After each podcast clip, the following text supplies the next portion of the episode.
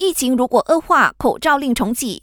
我国新冠疫情升温，过去一个星期增加了超过一万两千宗确诊病例，比前一周的六千多宗翻了一倍。不过，大多患者都只是轻微症状，无需住院。卫生部长纳杜斯里祖基菲里强调，现有的医疗体系依然可以应付。目前，卫生部也已经在严密监督情况。不过，部长要人民把口罩都戴起来，尤其是在人多的地方，更要做好防疫措施。毕竟，年终假期来临，人群会随着旅游季节而有所增加，加上天气变化，这些都是导致疫情卷土重来的原因。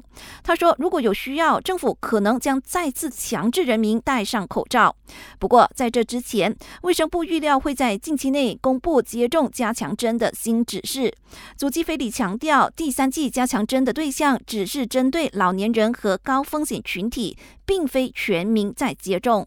Mungkin sedikit waktu lagi KKM akan mengeluarkan beberapa arahan tertentu for boosters ya terutama bagi mereka yang kumpulan rentan yang komorbiditi mereka dengan usia dan juga ada komorbid ya 祖基菲里表示，卫生部还有足够的疫苗库存，而这些疫苗都在有效期内，没有过期，人民可以放心打针。而政府也会和邻国交换疫情资料，以便在必要时采取进一步的预防措施。我国邻国印尼的新冠病例也在往上升，截至十三号，有六千多人确诊，两人死亡。印尼卫生部已经开始防范措施，在首都雅加达机场重新开始为旅客量体温。感谢收听，我是佩珊。